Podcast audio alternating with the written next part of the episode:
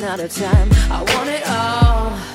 Mm-hmm. And I'm wishing they stop trying to turn me off. I want it all. Mm-hmm. And I'm Hello，大家好，我是主播 Sunny，欢迎收听 Sunny 的书架新节目，一个广告人的自白。那么，因为这本书呢，它每一章都很长，然后也没有分成说那种一小节一小节的，那么我可能会把它分成，把每一章分成几个小节来录。那么今天我们要学习的呢是第一章，怎样经营广告公司。在这一章里面呢，大卫奥格威用他三十年前在饭店当厨师的经历，谈了一下自己的感想。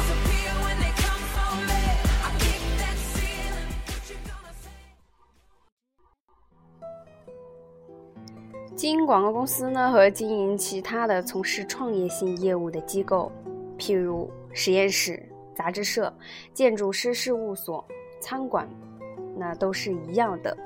那么在三十年前呢，我在巴黎美琪饭店当厨师，廷格的亨利·索莱告诉我，可能再也没有比这儿更好的餐馆了。我们这帮厨师呢，总共有三十七个人。我们非常拼命的工作，一个星期大概要干六十三个小时。那个时候我们还没有工会，从早到晚呀，每个人都汗流浃背，在喧嚣咒骂声中忙碌的操作。每个男子汉都有同样的抱负，要把饭菜做得比别的任何厨师都要好。那么我们这支小小队伍的精神，还真是像从海军那里学来的。我总以为，要是我弄清楚了我们厨房里的领班皮塔先生是怎么样把我们这种狂热的士气鼓动起来的，那么我也可以把同样的领导艺术用到经营我的广告公司上。先从这儿说起，我们都清楚，他在我们这一伙人里面是最棒的厨师。作为领导呢，他不得不把他的大部分时间用来安排菜谱、检查单据、订购材料。可是每个星期，他总有一次要从厨房中央他那有着玻璃墙的办公室里走出来，认真的做点菜。我们大伙呢总是围上去看，他的高超手艺啊，可真是把我们都镇住了。跟一位技艺高超的大师在一起工作，是很能受到鼓舞的。那么，效仿皮塔师傅的榜样，我偶尔也会亲自动手撰写广告，以提醒我的文案撰稿人队伍，我的手写出来的东西还是管用的。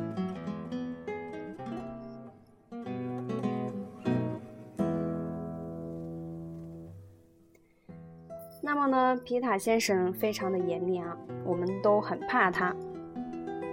这位大人物啊，坐在他的玻璃笼子里。象征着最高的权威。我每次出一点差错，都要抬头看一看他，看他那锐利的鹰眼是否看到了。厨师呢，其实就像文案撰稿人一样，在巨大的压力下工作，会很急躁，经常和人争吵。我想要是我们的领班是个老好人，恐怕我们之间的争执早就演变成了大战了。我们的汤根师傅。布吉尼翁先生对我说：“厨师一到四十岁，不死也快疯了。”一天晚上，我们的配汤师傅把四十七个生鸡蛋一股脑的从厨房一侧朝我的头上扔过来，九个打中了我的头，因为我想在他的汤锅里捞骨头给一位很有身份的客人的小卷毛狗，那么惹得他大发雷霆。这让我懂得了布吉尼翁先生的话是什么意思了。我们的糕点师傅呢也是很奇怪，每天晚上离开厨房的时候，他总是要在他的高帽子上塞一只鸡。他去度假的时候，还要我往他的长内裤的裤筒里塞两打桃子。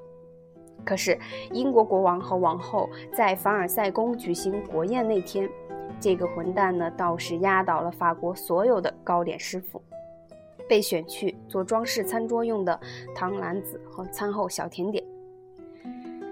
皮塔先生很少夸奖人，谁要是得到他一次夸奖，谁就会高兴得忘乎所以。法国总统来美琪饭店出席宴会时，我们厨房里的气氛就会像通了电一样。有一次碰上这样一个难忘的盛会，我被分配到用白色的浓汁浇田鸡腿，在每只田鸡腿上要盖上一片特别好看的山萝卜叶做的装饰。突然，我意识到皮塔先生站在我的身后看我来操作，我紧张的不得了，两条腿直发颤。手也在发抖。他从他那浆洗的白白的帽子沿上取下铅笔，举得高高的挥动了几下，招呼大家靠拢过来。他指着田鸡腿，慢里斯条温和地说：“就得这么干。”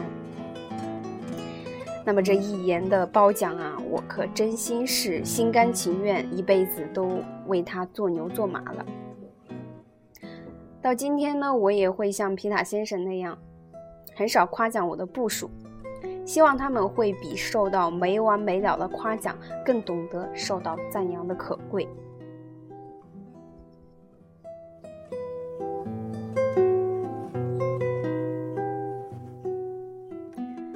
皮塔先生啊，还让我们见识大场面，以增强我们的使命感。有一天晚上，我负责做一道罗斯柴尔德甜点。这里面用了三种烈酒。他带我到餐厅的门边，叫我看法国总统保罗·杜美是怎么样吃这道甜点的。三个星期之后，一九三二年五月七日，杜美死了。当然呢，不是因为吃了我做的甜点，而是中了一个俄国人的子弹。想起来也是挺搞笑的。那么我发现呢，这种使命呢是很能鼓舞士气的。当我公司里的人遇到大事、危机感逼着他们的时候，也会干劲儿冲天，而且可以在几个星期里持续保持着高昂的情绪。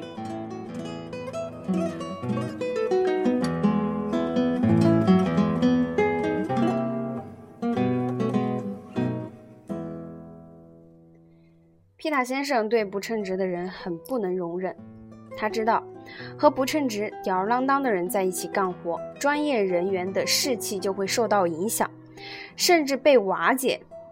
我见过他在一个月之内开除掉三个人，原因都是一样的，他们连把酸奶卷儿的顶子做得均均匀匀都不会。